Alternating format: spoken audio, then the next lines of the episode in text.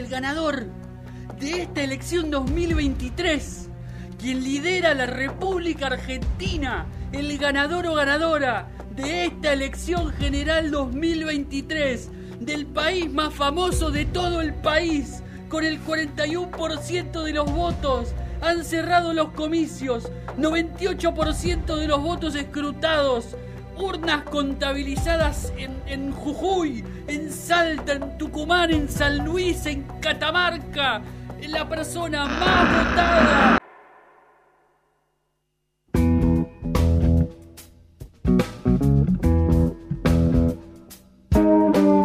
Eh, 12 minutos pasaron de la una de la tarde y mientras nosotros estábamos charlando sobre mm, propuestas que tenemos para Ramón Lanús, el, eh, el que será intendente de San Isidro dentro de unos meses, eso lo dejaremos para otro momento. Eh, nos vamos a meter con Déjenos sus Em, propuestas para, sí, me encantaría. para el transporte de, la zona norte Sí. en Noticias Cafeinadas, en Instagram o en el YouTube, en el chat de YouTube y lo, lo vamos a revisar.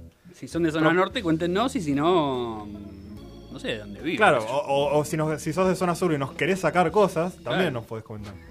Totalmente. Eh, bueno, eh, nos sacaron la felicidad de Sí. la Copa, de la Copa del Mundo. Eh, en este contexto de Bridge, no sé si serán medallas lo que se entregará, o un diploma, Es o una una buena copa, pregunta. Es una gran pregunta. un juego de cartas tal vez, un, Un, un mazo dorado. No sé, no sé ni qué mierda es el Bridge, no entiendo. Se eh, juega con cartas, eso es lo único que sabemos a ciencia cierta. Claro. Eh, sabemos que eh, se juega con cartas y sabemos que Mauricio Macri es uno de los mejores jugadores de Bridge, aparentemente, de la Argentina, eh, por lo cual ha sido convocado como Sí. tantas veces y él se ha puesto la 10 yendo a Marruecos a participar del Mundial de Bridge. Y nos quedamos afuera en octavos. Pero- Mal, mal desempeño quedarse afuera en octavos Sí. en todo, en general. Totalmente. Cuarto final, cuarto de final o muerte. Exactamente, No hay intermedio. exactamente. Eh, perdimos con Sudáfrica. Bueno, Eh, estábamos esperando también si eh, este, Suecia le podía mm, dar vuelta al partido a China este, para poder entrar, eh, porque ahí ya de- no dependíamos más de nosotros mismos. Y no fue así, o sea que ganó China, ganó Sí, sí. Sudáfrica y por eso Macri está tan en contra de los BRICS. Porque le han cerrado el camino. Claro, exactamente. Este, hay que decir que, bueno, terminamos novenos, así que obviamente no estamos entre los ocho mejores, por eso estamos afuera. Ni siquiera. Eh, pero es mejor que el año pasado, Claro. en donde Macri también había competido. No sé por qué hacen mundiales todos los años, la verdad es que Es medio una buena cosa. pregunta, tal cual. Eh, y en ese momento nos quedamos afuera siendo decimosegundos. Cierto, sí. Así que vamos mejorando por lo menos. Tal vez es un proyecto a lo Scaloni a varios años. Puede ser, puede que, ser. que Antonia eh, nos lleve a la gloria. Hay que ver, claro, hay que ver. También puede ser que, que, que Macri sea bueno y sus compañeros sean todos malos. Eso También. no lo sabemos. Sí, sí, sí. Yo eh, separemos eh, el jugador de bridge del político, ¿no? es, es importante A mí, no me reconocer. importa, a mí no me importa lo que hizo Macri con su vida, me importa lo que hizo con la mía. Exactamente, claro. Mira, si a los brasileños no les cae mal Neymar por votar a Bolsonaro, eh, a mí no me va a caer mal. Macri por, por tratar de llevarnos a la gloria, y me va a caer mal por perder. Pues un perdedor. Pero bueno. Ganen o mueran. Gane, sí, sí, por eso que no vuelva. Eh, de, por mil cosas más, ¿no? Pero bueno. Sí, no, no, no, pero bueno, es lástima.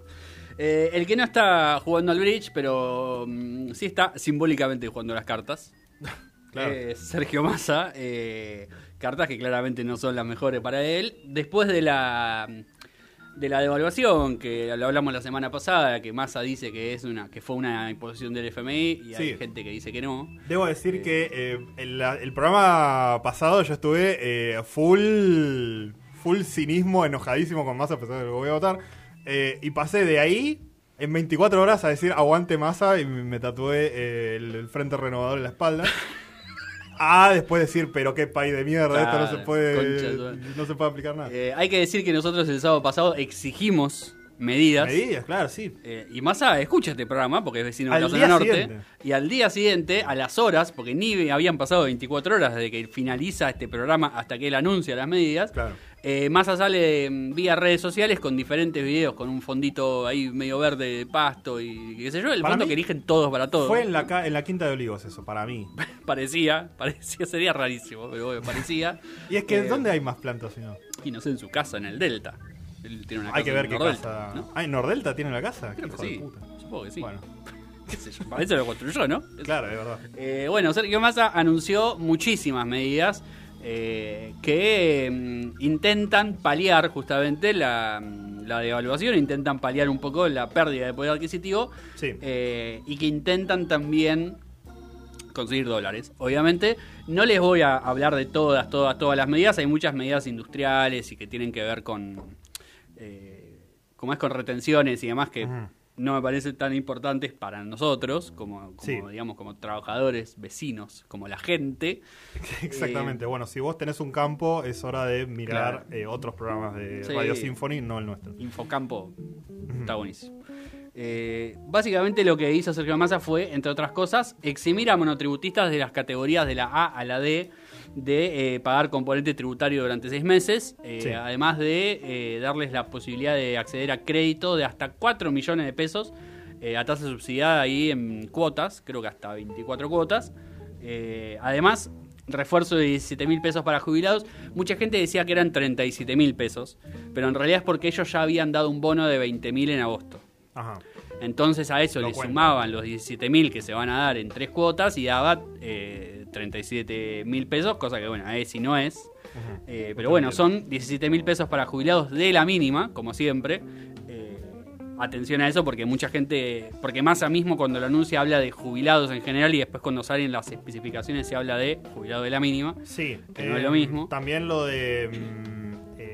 Mm, eh, crédito- puede ser lo del préstamo en la tarjeta de crédito también a los eh, jubilados. Sí, se hacen. Ah, se- aparte de los trabajadores. hay devoluciones en- con gasto de tarjeta de débito de Ah, hasta sí. 18 mil pesos y además los jubilados ya desde mucho antes, eh, desde hace varios meses, tienen acceso a crédito también. Eh, también con tasa subsidiada y cuotas, etcétera. Eh, para lo que es el sector informal o de bajos ingresos, digamos, para todo lo que no es trabajador registrado, se anunciaron eh, 23 mil pesos, hasta 23 mil pesos de aumento en la tarjeta alimentar, o sea, a UH, porque acuérdense que ahora la tarjeta alimentar eh, está asociada a la asignación universal por hijo, lo que se suma a un aumento que ya se había dado eh, justamente en la asignación universal por hijo de como el 20 y pico por ciento. Eh, además se planea cuando se terminen de dar esos, esos refuerzos, que creo que son hasta noviembre, aumentar un 30% la tarjeta alimentar. Así que es un, es un aumento bastante significativo. Un bono de 20 mil pesos para los beneficiarios de potenciar trabajo, también en cuotas. Eh, todo es en cuotas.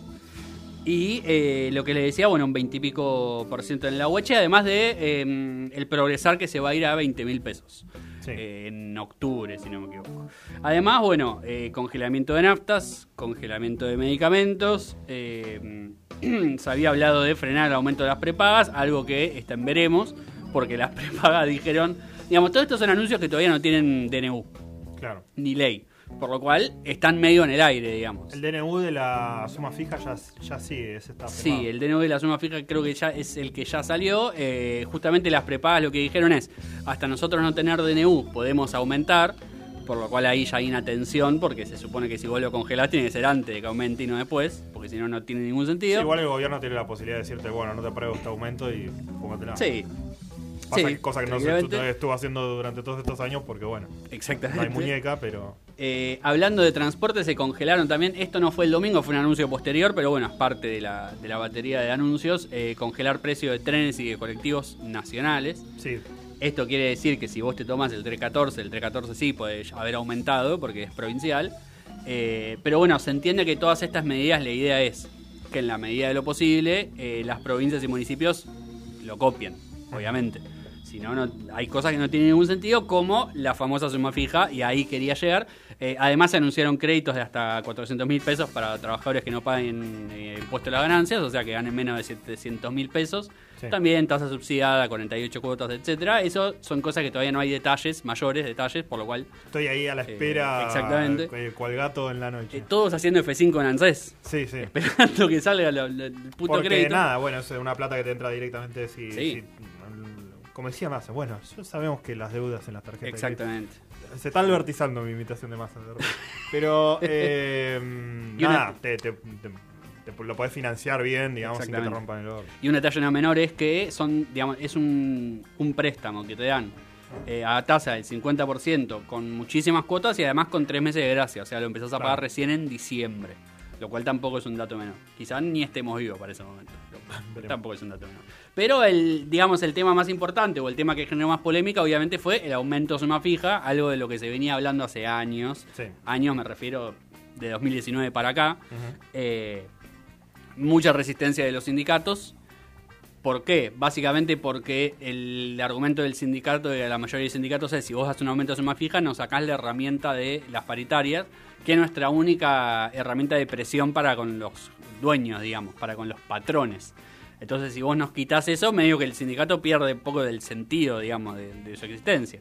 Eh, Sí, pasa que mm, entiendo por qué no la aplicaron hasta ahora y que la apliquen ahora porque es bueno, necesitamos recomponerte rápido la plata porque se perdió rapidísimo la plata eh, con, con esa devaluación. exactamente. Eh, vale No decir te que. puedes esperar a vos mm, que te sientes y que negocien y bueno, si hay cuarto No, intermedio, bla, bla.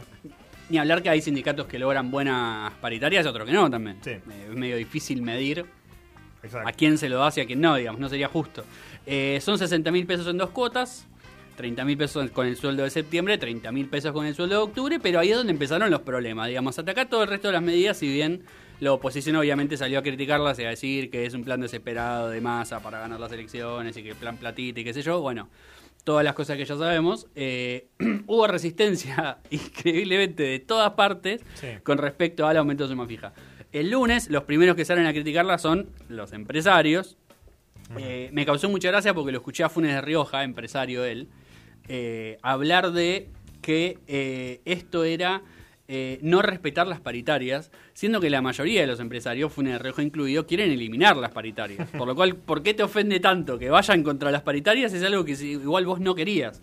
Eh, bueno, nada, mucho, mucha queja de los empresarios diciendo que cómo el gobierno nos va a obligar a nosotros a eh, gastar esta plata en esto si nosotros ya estábamos negociando nuestras paritarias con los gremios de cada uno de, nuestros de, de nuestros rubros. Sí, igual Eh, eh, aumentos que para las micropymes iban a estar financiados al 100% por parte del. Estado y que mm, eh, para las pymes eh, de menos de 100 empleados Sí. al 50%. O sea, también no era tanto lo que tenían que No, ciertamente no, y además, eh, obviamente, todo, digamos, casi todas las empresas que no eran grandes empresas iban a tener, eh, digamos, las iban a eximir de pagar alguna, algunos impuestos, digamos, la idea era que la mayoría de las empresas no absorbieran ese gasto, que de todas maneras, la realidad es que tampoco es un gasto superlativo, Sí.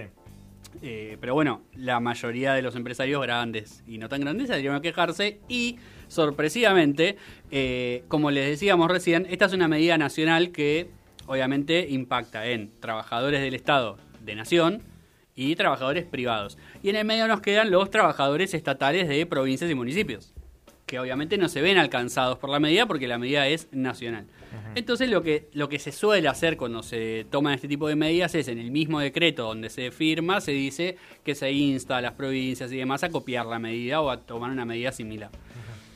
Uno esperaría algo bastante básico. Gobernadores opositores no haciéndolo y gobernadores oficialistas haciéndolo, básicamente, como apoyando un poco la medida de masa. Bueno, Claro. Eh, se dio una situación muy particular y es que eh, la mayoría de los gobernadores, tanto opositores como oficialistas, decidieron no hacerlo. De hecho, ya salieron a decir que no lo van a hacer.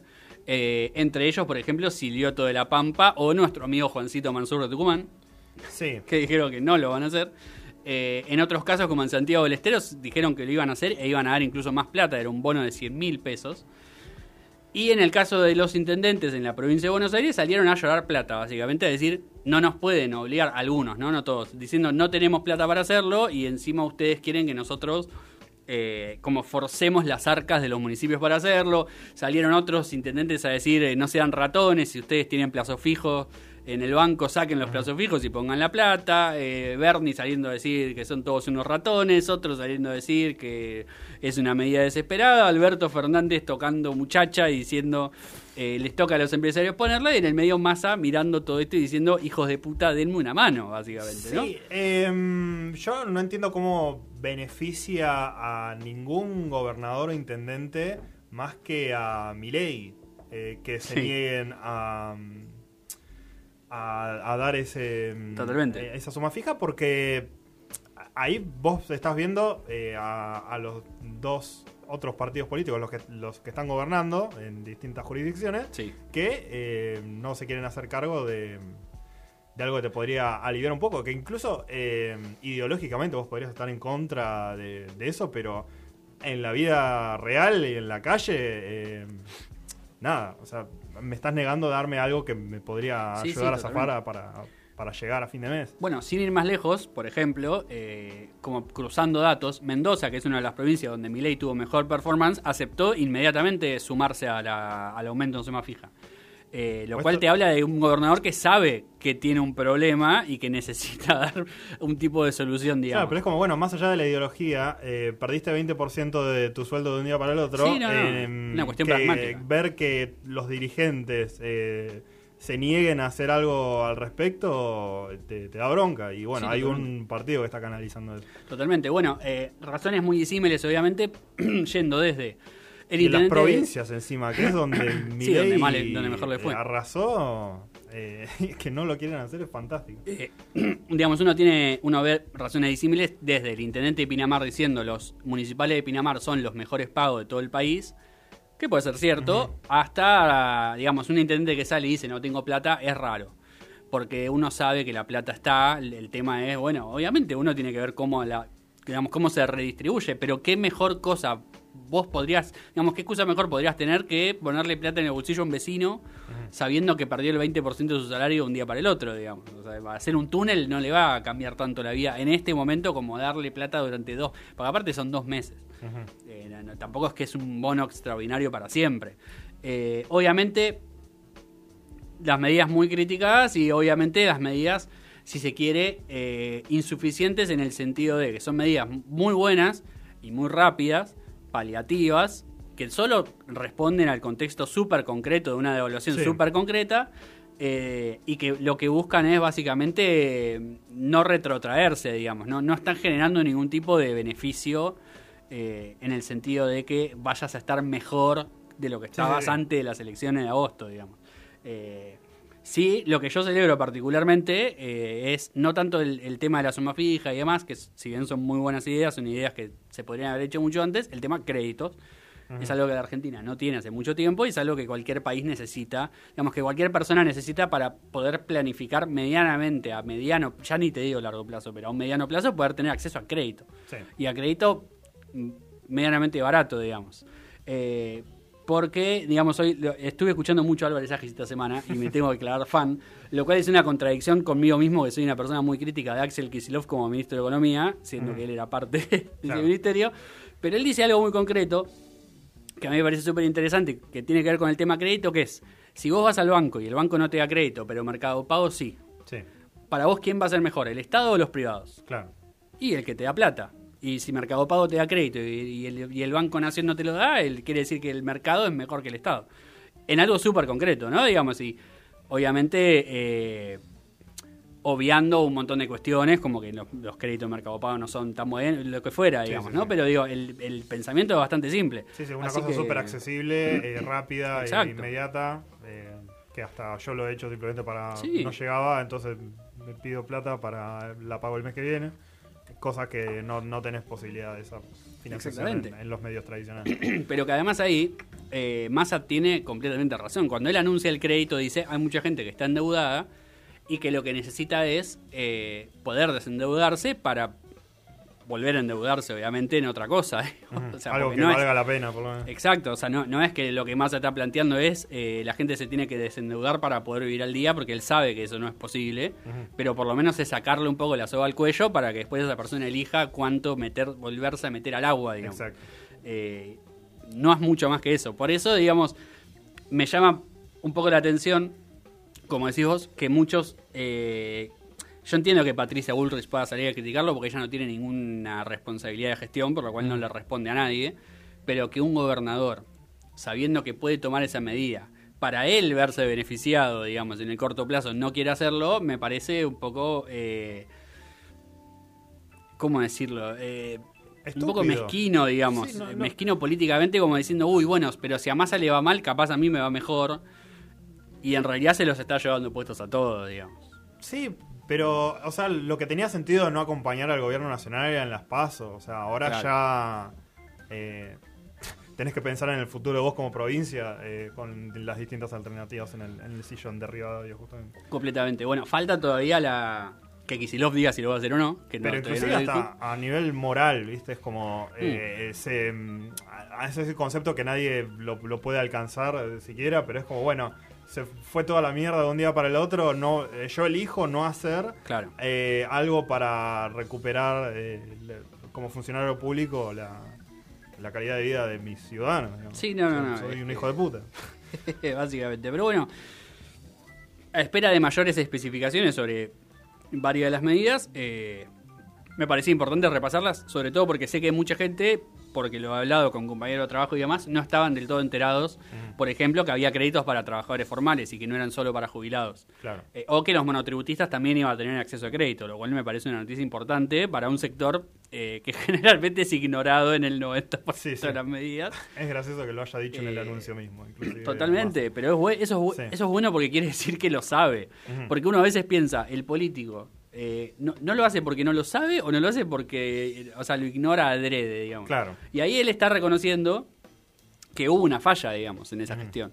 Eh, y que, bueno, están, están intentando tomar una medida en ese sentido. Así que a, la- a esperar mayores especificaciones, a esperar eh, para ver cómo impacta también y seguramente no sean las últimas medidas, porque como les digo, el domingo hubo unas, el congelamiento de transporte fue después y lo más probable es que siga habiendo de acá mm, a octubre más. Sí. Así que a, la espe- a esperar y ver, básicamente. Exactamente. Eh, no vas a tener que esperar eh, para escuchar un gran tema de Jan No, señor. Tiersen en vivo esta vez. eh, vamos a escuchar The Trial en la época de Jan Tiersen en la que agarraba la guitarra en vez del piano o el la acordeón o todos los otros instrumentos que toca.